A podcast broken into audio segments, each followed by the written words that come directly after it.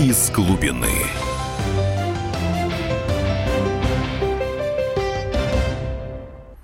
Добрый вечер. В эфире программа «Из глубины».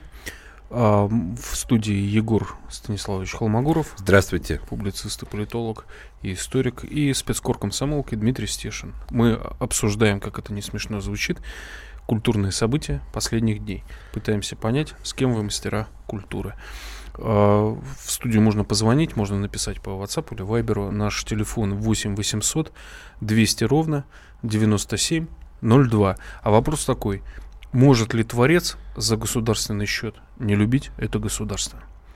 На этот вопрос можно ответить по-разному, потому что очень часто правители там, прошлых э, веков сверяли э, свои действия и поступки с достаточно жесткими критиками. Ну, там Вольтера можно вспомнить, да, с которым любила Екатерина Великая переписываться. И он был ну, достаточно жесток в своих оценках в этих письмах.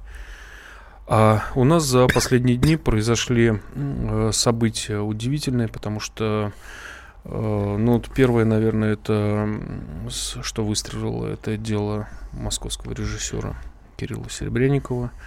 И э, визит к нему следователей, обвинение, ну, он пока проходит свидетелем по делу, обвинение в хищении достаточно больших сумм, там по 200, по 200 миллионов рублей да, на театр. И, как Егор Станиславович заметил перед эфиром, э, люди, большинство жителей Российской Федерации впервые узнали вообще, что это за театр и на что уходили такие гигантские государственные деньги. Ну, прежде всего, прежде всего, конечно, к сожалению, не все, наверное, узнали о, о том, что это за театр и что это вообще за история. Только сейчас как раз а, мне пришлось следить достаточно внимательно за началом всей этой истории, когда в 2012 году а, а, наши власти, тогдашние культурные власти Москвы, вот, а, я не буду как бы ни в кого тыкать пальцем, Угу. Ну, все, все, в общем, все, кто в курсе, те в курсе. А, решили учредить такой модный либеральный театр для модных, как бы, московских хипстеров, чтобы они ну, вот, там тусили, вот это было точка их притяжения, чтобы они, соответственно, опять же, поддерживали как бы, в, той или, в том или ином формате власть, чтобы им это все было интересно и так далее. И это в рамках случая... концепции город Москва город для людей, да? Вот да, да, пешеходные да, да, да, дорожки. Да, да, парки и все, и все, все прочие прелести. Вот. Но, грубо говоря, было это сделано как обычно. У нас умеют делать только вот, что называется, самое хамское самое, я бы сказал, быдлячествующее наше начальство. А именно, вместо того, чтобы, скажем, дать людям а, какой-нибудь забытый всеми Богом ДК, дать денег, в конечном счете, и сказать, угу. вот, ребята, развивайтесь, вот, растите и так далее. Вместо этого решили, что проще будет просто скормить как бы о новой волне креатива, которую воплощал господин Серебренников, а к тому моменту уже достаточно известный и для, в некоторых смыслах достаточно одиозный режиссер. А, просто обычный московский театр, театр имени Гоголя, где были, была своя труппа, был свой репертуар, по большей части, ну, такой достаточно классический репертуар классического, как бы, вот, э, русского театра. Но он а, херил или как? Вот мне сложно ну, сказать, я не, не театрал совсем. А, мои, скажем, друзья, которые разбираются в театре больше, чем я, то есть uh-huh. я, конечно, сын актера э, в детстве бегал по сцене и э, даже кого-то там играл и, и так далее, и так далее, и так далее, но все-таки, может быть, именно поэтому а, я за театром слишком уж внимательно не слежу. Но люди, которые в театре понимают, разбираются и так далее, но которые при этом как бы не являются фанатами вот этого безумного современного модернистского театра, они говорят, что вот у старого театра Гоголя был вполне приличный, хороший хороший, интересный репертуар. Туда ходили зрители, скажем, туда водили школьников. Ну, слушайте, ну кто такие школьники, которым там, не знаю, нужно показать «Горе от ума» или «Грозу» или что-нибудь еще, супротив продвинутого хипстера, которому хочется посмотреть спектакль а там пустотелая комсомолка, кажется, как-то вот так. Голая, вот. голая. А, голая, голая пионерка. пионерка да. Голая пионерка. Пустотелая комсомолка, извините. Так вот, а, понимаете, грубо, а напомним, что это, в общем, сам по себе, скажем, а это один из спектаклей, поставленных Серебренниковым еще в предыдущей жизни, это сама по себе была абсолютно гнусная история про девочку, оказавшуюся на фронте, где ее якобы насилуют советские солдаты все, чуть ли не во главе с маршалом Жуковым, и в конечном счете расстреливают ее, причем тоже чуть ли не лично Жуков. Ну, мерзость, откровенно говоря. В этой мерзости да. главную роль исполняла прекрасная Чулпан Хаматова, поэтому, когда она выходила как бы защищать Серебренникова под театр, зачитывать обращение творческой интеллигенции, ну, это было понятно, это логично. Они, скажем, а, повязаны общим культурным преступлением. Про экономические, надеюсь, что нет, но, по крайней мере, культурным. Так вот, и вот этот старый театр, его просто взяли, его снесли. Людей, которые в нем работали, просто выкинули за борт, сказали им, что вот как бы вот они уроды, непродвинутые, некреативные, ничего не умеют и так далее. Вот. И ну, как бы создали новое на руинах. Зачем создавать новое на руинах? Это логика чисто вот нашего начальства. Давайте спросим мнение Захара Прилепина, потому что ну, при разных взглядах на этот театр Гоголь-центра и самого режиссера Кирилла Серебряникова, он, наверное, один из немногих, кто решился Прилепиным поставить. Кто решился поставить э, по книге Захара Прилепина Саньки, э, поставил спектакль под названием «Отморозки». Вот у нас Захар Прилепин сейчас на проводе. Захар, мы слушаем тебя.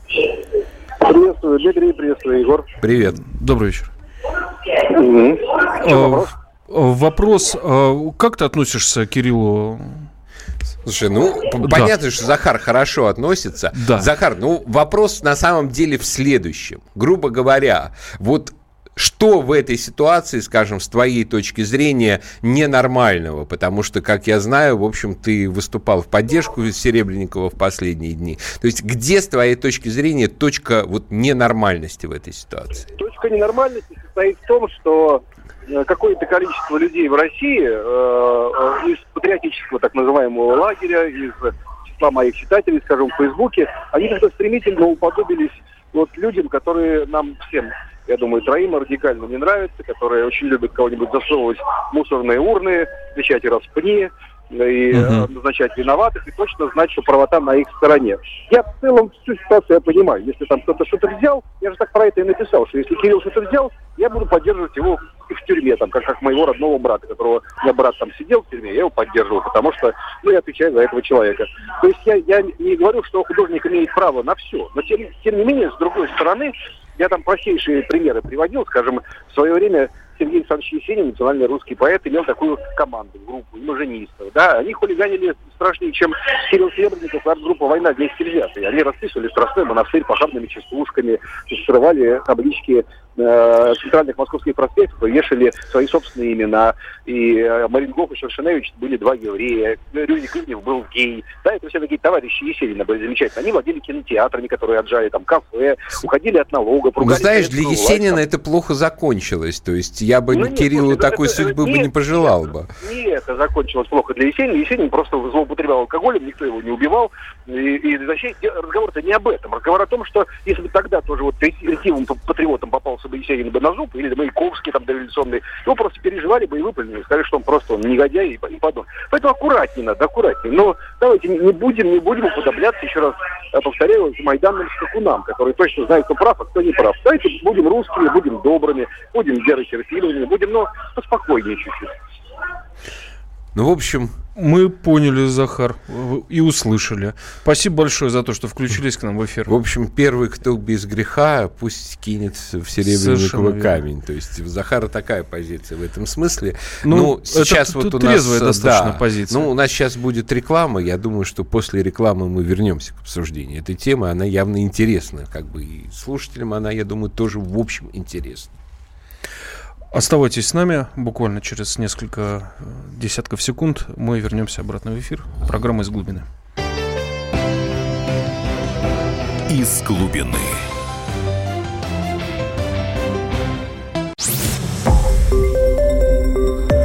Радио «Комсомольская правда». Более сотни городов вещания и многомиллионная аудитория. Челябинск 95 и 3 FM. Эм. Керчь 103 и 6 FM. Эм. Красноярск 107 и 1 FM. Эм. Москва 97 и 2 FM. Слушаем всей страной. Из глубины.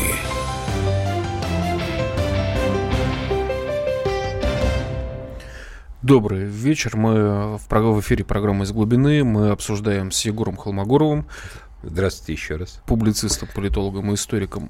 Пытаемся выяснить, с кем мастера культуры в студии еще. Ну вот смотри, Стишин, да. да. А вот позицию Захара мы услышали, что типа вот э, все, все не без греха и так далее.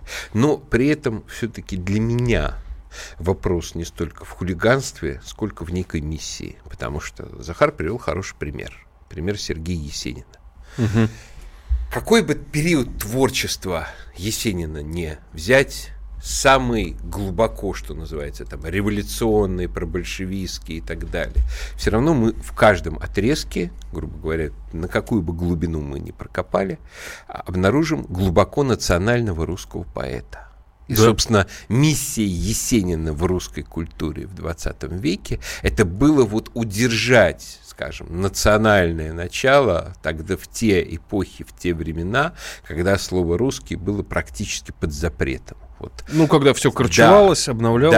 Да, причем удержать в народных массах, когда, скажем, ехал там, какой-нибудь, что называется, простой там от дальнобойщика или шахтера до блатаря и так далее. И вот он читал Есенина, и вот именно чувство русского в него через это вливалось.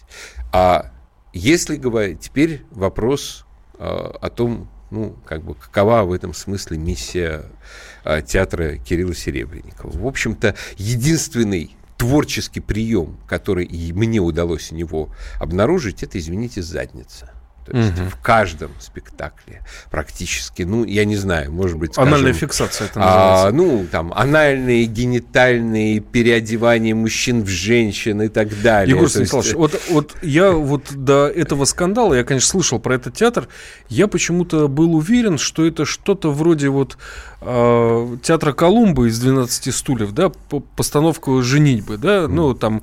Э, хождение по проволоке, негры в цилиндрах, вот что-то такое. Но когда все эти вывалились фотографии нет, со нет, спектакля... Там все на самом деле беда в том, что это все как-то вот, ну, грубо говоря, когда там, не знаю, среди нас живут там э, Дэвид Линч, том Стоппорт еще, слава богу, живой. Если говорить о таких западных классиках, то, ну, по-моему, вот э, сводить, скажем, все к уровню задниц, ну, просто неприлично. То есть бегают, то есть, грубо говоря, из чего состоит спектакль э, «Кому на Руси жить хорошо». Бегают мальчики в грязных маечках, таких вот, открывающих слишком много тела. Вот такая угу. фиксация, что называется, на мужской полуноготе.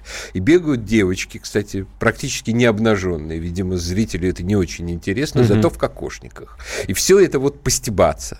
То есть там в э, обыкновенную историю Гончарова попадают какие-то тоже сцены с обнаженкой, с э, БДСМ и так далее. То есть, понимаете, а проблема, проблема состоит в следующем, что это все никак не подключает, скажем, к русской культуре, к русской культурной традиции зрителя не массового, не не массового, а, не самого элитарного. То есть все прекрасно понимают, что ну вот да, как бы э, содержание здесь это вот эти э, маечки со слишком глубоким вырезом на мускулистых и почему-то каких-то не очень помытых мальчиках, а э, вот то, что, скажем, это Гоголь, это, ну, ну, мы вынуждены жить среди этих бессмысленных ну, ватников, у которых там какие-то... Название, Гоголь, опять же, у театра такое. И да. так далее, да, вот, которые пишется совершенно издевательски по отношению к Николаю Васильевичу. То есть, грубо говоря, это все нас, ну, если Есенин, это даже в своем хулиганстве, существо как бы глубоко встроенное в национальную культурную традицию. Пусть там у него хоть 10 было там приятелей, там гомосексуалистов, там многонационалов и так далее. То беда Серебренникова в том, что этот человек абсолютно именно по отношению к русской культурной традиции стерильный. И когда, скажем, он приходил на место вот этого разрушенного театра, то как бы и говоришь, что вот они бездарности, они ничего не могут, они устарели и так далее, то со всей своей устарелостью эти актеры, они были ближе к этой традиции, они больше передавали людям их собственной культуры, чем вот а, это задоверчение. И при этом, при этом, беда еще в, три, еще в одном. В том, что, скажем, это приходило, это стягивало на себя все внимание это говорила, я вот самая талантливая, самая яркая, все деньги мне, давай, давай, давай, давай, uh-huh. еще давай, еще давай, мы еще сделаем, мы еще сделаем. Потому что делался, в общем, делался, в общем-то, шлак.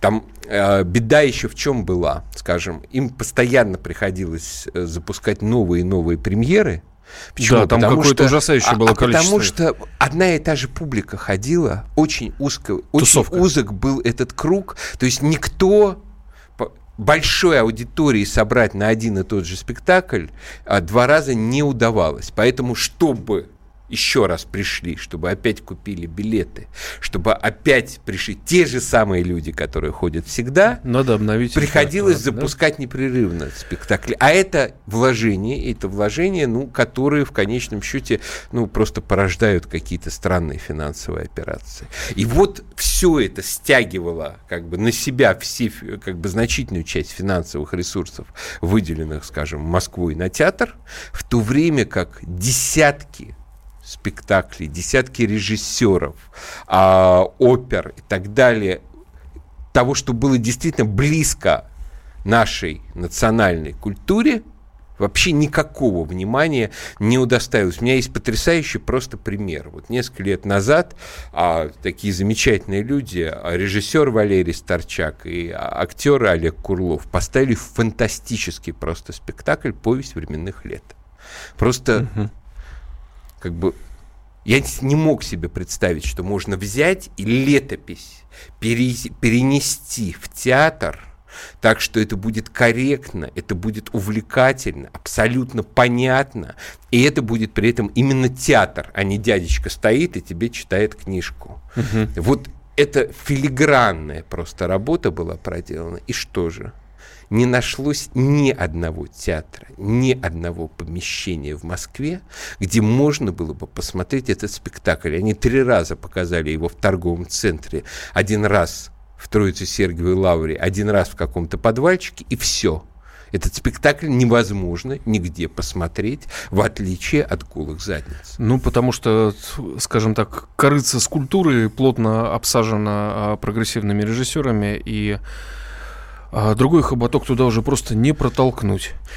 И э, вот резюмируя сказанное, наверное, можно заметить, что э, дикий и необразованный русский народ не понял новаторского режиссера. А с другой стороны, Игорь Станиславович, вот я вырос э, с подшивкой Суворинского нового времени в руках. Uh-huh. Это конец 19-го, начало 20-го, да. за, за много лет подшивка. Я ее читал, я ее в детстве прямо наизусть разучил. Там была это был рассвет либерализма в, России, в Российской империи, и там была основная тема всех карикатур – это прогорающие театры. Беглые антрепренеры, там какие-то разорившиеся публичные дома, сделанные из театров, похабные постановки, которых хватало вот в этих городских садах так называемых. То есть как-то история, что ли, циклично повторяется, ну, получается.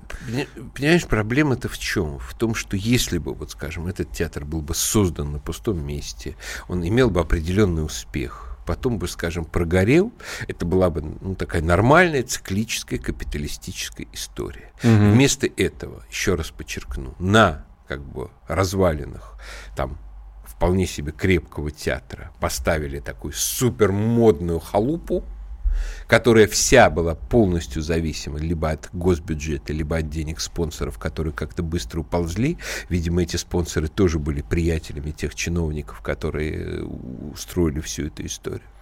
И все это накрылось вместе с государственными деньгами. Не с деньгами, скажем, частных лиц, которые на все это дали, там, не с проданными билетами, а именно с государственным бюджетом, который в то же самое время не хватило где-то в другом месте. Вполне возможно, что какой-нибудь талантливый мальчик-режиссер, который, не знаю, там, а, мечтал поставить, опять же, спектакль по слову о полку Игореве, вместо этого плюнул на всю, сказал тьфу на вас, а, и ушел, не знаю, страховым агентом.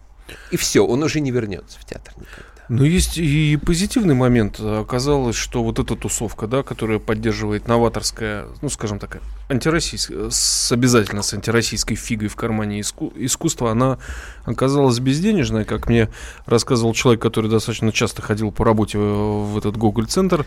Там, значит, собирались люди, которые изображали из себя фотографов там, и пиарщиков, либо люди с профессиями, которые называются социально приемлемые формы милостыни. Это, значит, там собачьи парикмахеры, вот что-то такое. У них, а, собственно, а, не получилось а, самовоспроизводство. Ну, еще по ряду причин. Я Это напоминаю, да. в эфире программы «Из глубины» мы обсуждаем, да. с кем мастера культуры.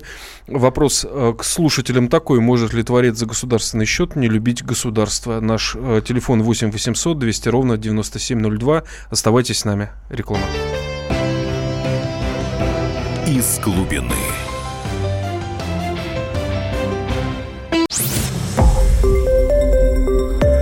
Радио «Комсомольская правда». Более сотни городов вещания и многомиллионная аудитория. Хабаровск 88 и 3 FM. Эм. Тюмень 99 и 6 FM. Эм. Кемерово 89 и 8 FM. Эм. Москва 97 и 2 FM. Слушаем всей страной. Из глубины.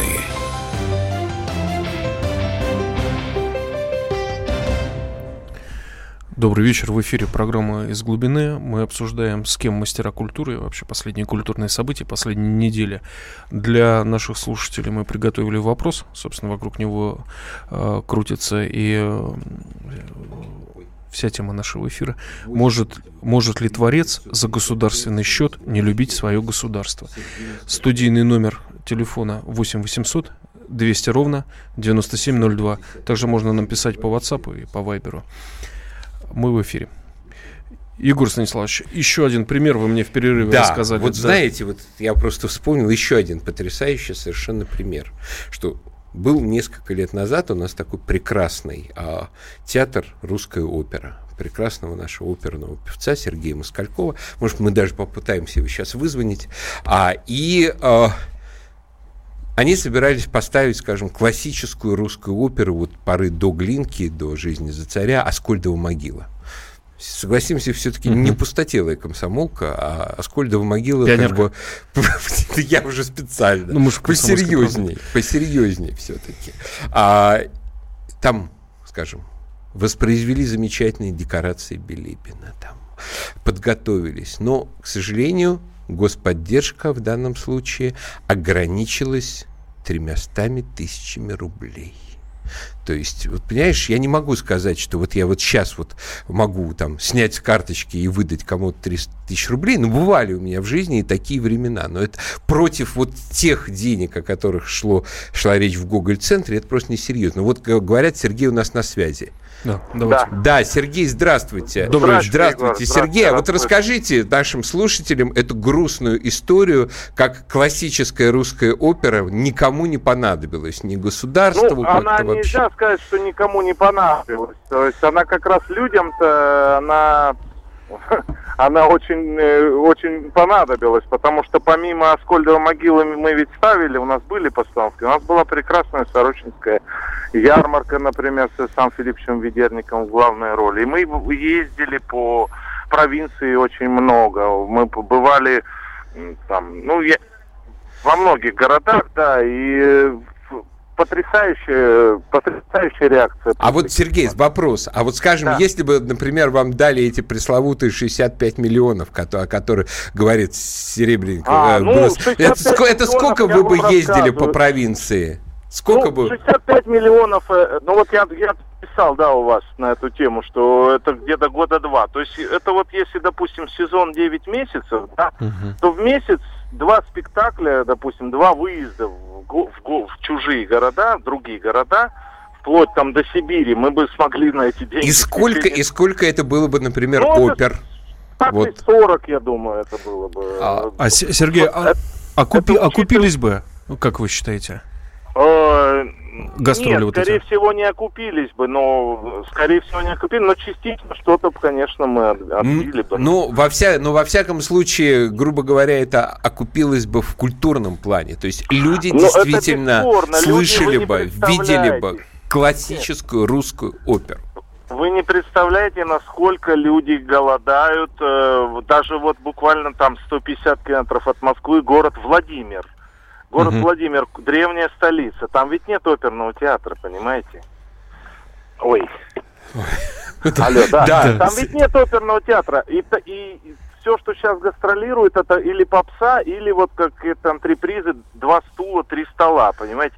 А мы привозили оркестр, мы на, а на очень небольшие деньги. На самом деле, высокий, высокого классный культурный продукт можно делать за очень небольшие деньги. В провинции, во-первых, существует много музыкантов очень хороших в том же городе Иваново, вот мы сотрудничали. Да, спасибо, ну, спасибо, да, Сергей, да. Спасибо, спасибо за ну, даст Бог, что однажды наша культурная ситуация улучшится и, грубо говоря, наряду а, с голыми пионерками все-таки наш народ сможет у, услышать классическую русскую оперу, увидеть настоящий высокого уровня и театр классический русский, без обязательного навязывания задницы. И современный, я все-таки надеюсь на то, что однажды такая культурная контрреволюция или консервативная революция, если хотите, у нас все-таки произойдет. Все отыграем назад. Мне очень понравилась фраза профессионала, да, про декорации «Три стула, два стола». Я почему-то вспомнил декорации к спектаклям, да,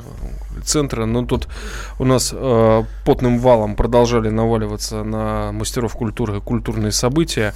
Э, возникли проблемы у Алексея Учителя.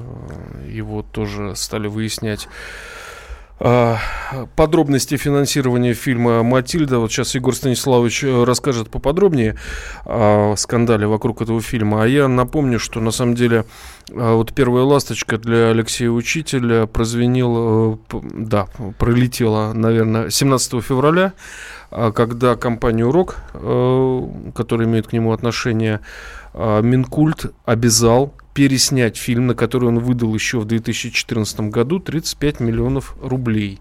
Значит, художественный фильм с рабочим названием «Сокровище Ермака» а, получил госфинансирование. Основой для сюжета должна была стать история захватывающих приключений школьника Кости Синицына, который неожиданно находит ларец династии Строгановых, а потом выходит на след клада исторического завоевателя Сибири Ермака Тимофеевича. Егор Станиславович, вы представляете, как можно было на таком Вообще... материале имея деньги, развернуться. В итоге конечный продукт получился под названием «Позвоните Ермаку». И эта картина рассказывает про уже молодого артиста Ермака Мышкина, который едет из Санкт-Петербурга в Москву пробоваться на роль в мюзикле. А Ермак Мышкин, как мы понимаем, альтернативной сексуальной ориентации, да, как вот принято в этой среде. И об известном историческом персонаже в фильме напоминает сказал, лишь... Безальтернативный. Безальтернативный. В этой среде. Лишь Ширтыш и песня про Ермака, которую исполняет маленькая девочка в школьной постановке. А Алексей Учитель, искренне а, сдавая эту картину, считал, что в Минкульте все проглотят, да? Но у меня такое впечатление, может быть, Егор Станиславович, времена изменились, нет? Ну, вообще, э, как бы это было уже настолько цинично, по-моему, запредельно совершенно. Причем, опять же, с интонацией такой совершенно откровенной, а, я бы сказал, идеологической диверсии. Вот вы тут хотите свой ватно-колорадский патриотизм подымать, угу. там этого оккупанта Сибири Ермака прославлять, про которого там вся, как бы, Дети до сих пор плачут. Это самое а, регрессивная в 15 век общественность протестует. Это была вообще позорная история совершенно, как одна этническая община, даже, опять же, понятно какая, категорически протестовала против установления памятника Ермаку в Тюмени. Понимаете? Понимаете, это вообще, конечно, а, говорит о чем. Вот здесь, кстати, я с Минкультом соглашусь, когда недавно Мединский говорил о том, что нам нужен незыблемый патеон героев.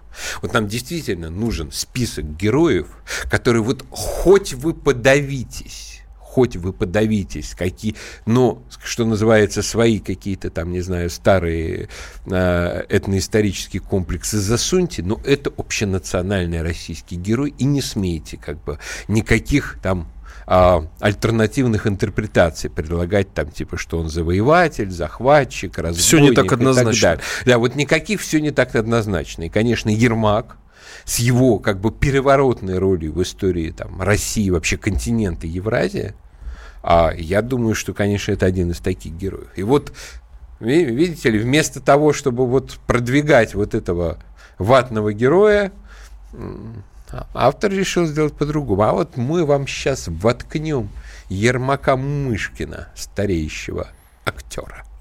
Вот, понимаешь? Альтернативный и, Да, ориентация. совершенно верно. И вот, а, ну, это цинизм. Это уже действительно просто такие, на мой взгляд, а, плевки в лицо государству. Точно так же, как, скажем, история с Матильдой, это плевки в лицо в общем-то, а, всему русскому обществу, потому что, ну, вне зависимости, скажем, например, от отношения к личности Николая II, вот у меня это личное отношение, это отношение глубоко, глубокого почитания, уважения и так далее. Я вот в этот понедельник, конечно, шокировал город Новосибирск лекцией «Вклад Николая II в победу во Второй мировой войне». Интересно. А можно ну, коротко? Как? Ну, и, ну, как бы там были и общие соображения, но я приведу конкретные примеры. Например, под его личному настоянию была построена железная дорога а на Романов на Мурмане, то есть в Мурманск всю Вторую мировую войну половина грузов да. от союзников шла через Мурманск. А сколько бы там советская власть не принижала значение как бы ленд поставок, допустим, без их танков мы могли обойтись. Без автомобилей мы а обойтись вот без алюминия могли. в без, авто, без алюминия не могли. Без редких металлов не могли. Без, без авиационного бензина. Да, да. Нитроцеллюлозы. То есть, то есть был целый ряд как бы моментов, по которым действительно без поставок союзников России было бы воевать намного тяжелее во Второй мировой войне. Но мы бы И... за это рассчитались бы жизнями да, в итоге еще да. каким-то количеством. А вот если бы Император не настоял на строительстве этой дороги, а там не ленились, там не почесались и так далее. Точно так же другая железная дорога, собственно, рядом с которой мы в Новосибирске и находились, Транссиб. Построена угу. под личным наблюдением сначала цесаревича, потом императора Николая II в кратчайшие сроки. Вот представим себе ситуацию, скажем, опять же, скажем, он не подстроен, либо не отрегулирован. Ну, скорее всего, а, в первые пятилетки попытались бы что-то построить в Сибирь. Но, скажем, если вспомнить, что в тот же период пытались строить трансполярную магистраль, и она не запустилась, могли да. не построить. И вот представим себе, что нельзя быстро по Транссибу перебросить а, заводы на запад, а, а дивизии с Дальнего Востока под Москву. А, и все. Как бы игра проиграна. И можно много таких примеров приводить. Линкоры царские. Опять же, Сталин очень хотел построить линкоры, но ему никогда за всю его жизнь ни одного линкора достроить не удалось. Царские линкоры, защищавшие Ленинград. Царские береговые батареи 30-е, 35-е, защищавшие Севастополь, они несколько месяцев, держи, немцы главным фактором, который не давал им продвигаться, были именно тяжелые снаряды вот этих береговых батарей. То есть м- м- можно было много привести примеров, но во всяком случае плевать вот и в русскую монархию как целое, и даже, скажем, конкретно в Николая II, мне кажется, так, как это делал учитель, ну, а он его там просто представил, ну, кретином, вот в, в духе таких вот революционных карикатур там 1905 роста, года. Да? Совершенно верно, да, или вот позднесоветских, э, раннесоветских. То есть это невозможно ну, совершенно. Ну, Но сейчас после перерыва да. мы об этом еще поговорим. Исто- история линейна и не, невозможно вырезать из нее фрагменты, которые были. Мы пытаемся как-то все это склеивать вместе. Вот оставайтесь с нами в эфире буквально через несколько десятков секунд. А, мы вернемся в студию. Программа из глубины. Оставайтесь с нами. Из глубины.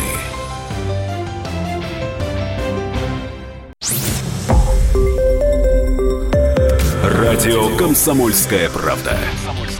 Более сотни городов вещания и многомиллионная аудитория. Ставрополь 105 и 7 FM. Эм. Севастополь 107 и 7 FM. Эм. Калининград 107 и 2 FM. Эм. Москва 97 и 2 FM. Слушаем всей страной. Из глубины.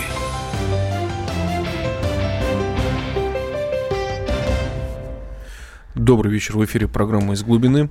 Мы обсуждаем, может ли творец за государственный счет не любить государство, свое государство, и с кем вообще мастера культуры, и обсуждаем ну, последние здесь, культурные здесь, события. Здесь еще надо все-таки понимать, э, возникает вопрос всегда, а, что он считает своим государством, потому что я вспомнил, как в году в 2003 мы тогда делали такую газету «Консерватор», и вот решили в качестве такого тонкого стеба взять интервью у господина Шендеровича. Так. И вот э, задали ему вопрос. Он там долго ругает, там, что называется, жестокость наших властей, там, оккупационный режим в Чечне и так далее. 2003 год, напомню. Все, то, все в том же духе. Его спрашивают, слушайте, а ну вот как же Израиль? Действия Израиля вне обсуждения. Ну, то это есть, их священная корова. То есть, да? то есть э, вопрос в том, какое государство еще для того или иного творца, оно реально воспринимается как свое. То, опять же, как тут вот Ксения Собчак заявила Петру Порошенко, что вы ведете войну со своим народом. А это не мой народ ответил Порошенко и густо покраснел. То есть вот, у него есть... приоритеты там четко расставлены. Ну, это да. Вообще, конечно, жуткое обращение, я не знаю, ты видел или нет, на фоне украинского флага она к нему обращалась, у типа меня... критиковала его за вот э, за закрытие для украинских пользователей э, ВКонтакте, Одноклассников и всего прочего, там пламенно обличала, но только обличения были следующим образом сформулированы. С помощью ВКонтакте соорганизовывали организовывались добровольческие батальоны. То есть получается, что она жалеет того, что теперь вот карательные вот эти банды не смогут соорганизоваться с помощью наших соцсетей. Я ее как увидел на фоне украинского флага, у меня кровь из глаз потекла сразу же. Я просто, мы с ней имели счастье общаться в 2015 году, в феврале, когда было взято только что Дебальцево, и был сеанс связи, я был в Донецке тогда по скайпу, она пыталась доказать, что там брали российские войска, а я просто сказал, Ксения, ну соберитесь, да приезжайте, вот хотите мою жену возьмите в компаньонку, чтобы вам было не страшно, она была на Донбассе, мы вас встретим, проводим, все покажем. Она сказала, я не журналистка, не военная журналистка и никуда не поеду, шоколада мне не надо, я не вижу шоколада, и вот на этом мы свернули общение. А, ну, Понятно. вот в чем подлость вообще вот всей этой ситуации, да, с мастерами культуры последней недели?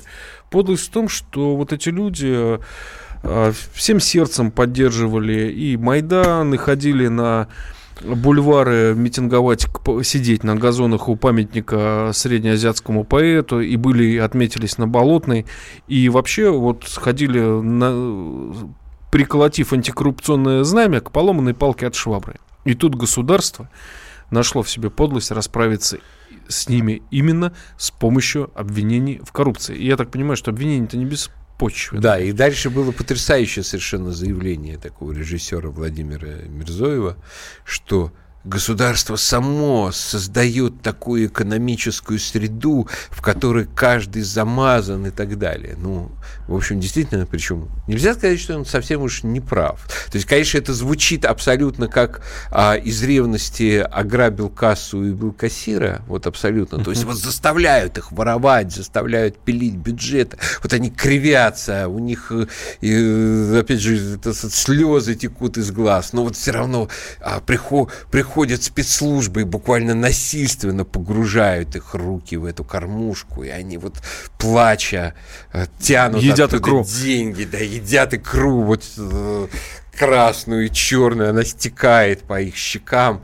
Ну, ну, в чем-то он прав. Действительно, государство искусственно искажало эту среду, потому что, конечно, театр э, Серебренникова, ну, в естественной рыночной среде, это был бы, ну, такой мелких размеров, там, гей-стрип-бар с соответствующей публикой, которая была бы абсолютно, конечно, благодарна, среди которой, как бы, он, безусловно, был бы талантливым гуру, его бы все любили бы и так далее. А тут вдруг ты фактически госчиновник, руководитель государственного театра. На тебе как бы ответственность, ты являешься частью государственной культурной политики. И вот если вот эти твои задницы, это государственная культурная политика, то по совести сказать, это уже очень большие вопросы к такому государству частью культурной политики, которого являлась вот эта история. То есть я мало знаю, то, то есть немного можно привести, скажем, более, скажем, склоняющих меня к оппозиционности моментов, чем вот а, такие задницы вместо русской культуры.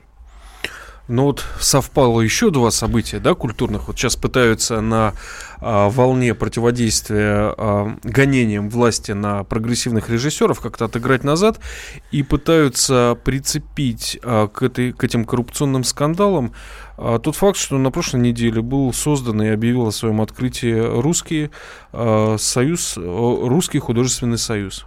Туда вошел Захар Прилепин, Александр Скляр. А, еще множество уважаемых людей, десяток.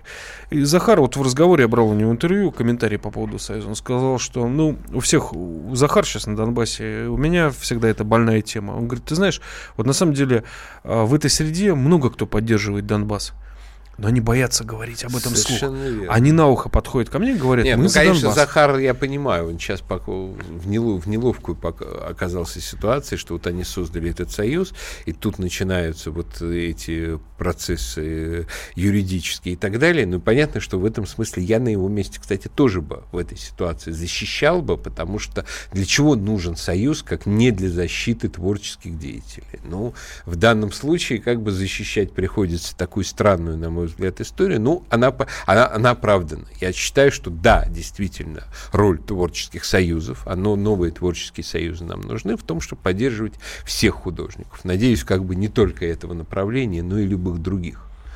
У нас звонок. А, Владимир Вологда, или Вологда. Владимир, слушаем вас. Доб... Добрый вечер. Добрый. Вот этот ход в начале э, соединения того, что Э, вот кормятся от государственных денег творческие коллективы, они не любят э, страну, не являются якобы патриотами. Вот и переход к Донецку вот как раз характеризует направленность э, вот э, идеологическую этой передачи и ее участников. Дело в том, что почему э, называть нужно людей, творческих работников, не любящими Родину, если они критикуют недостатки это же критический реализм направление, которое было в царское время, но и поощрялось даже.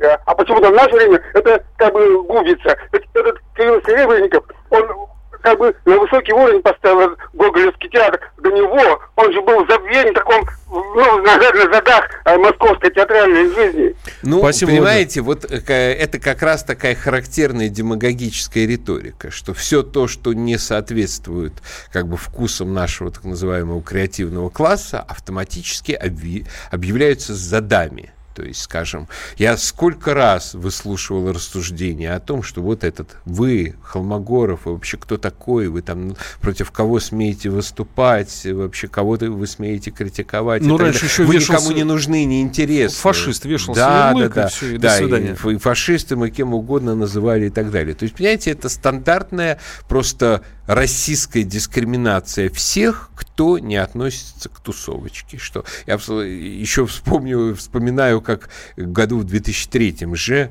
а, сообщалось, что от таких, как я, а, должен быть фейс-контроль на входе в журналистику.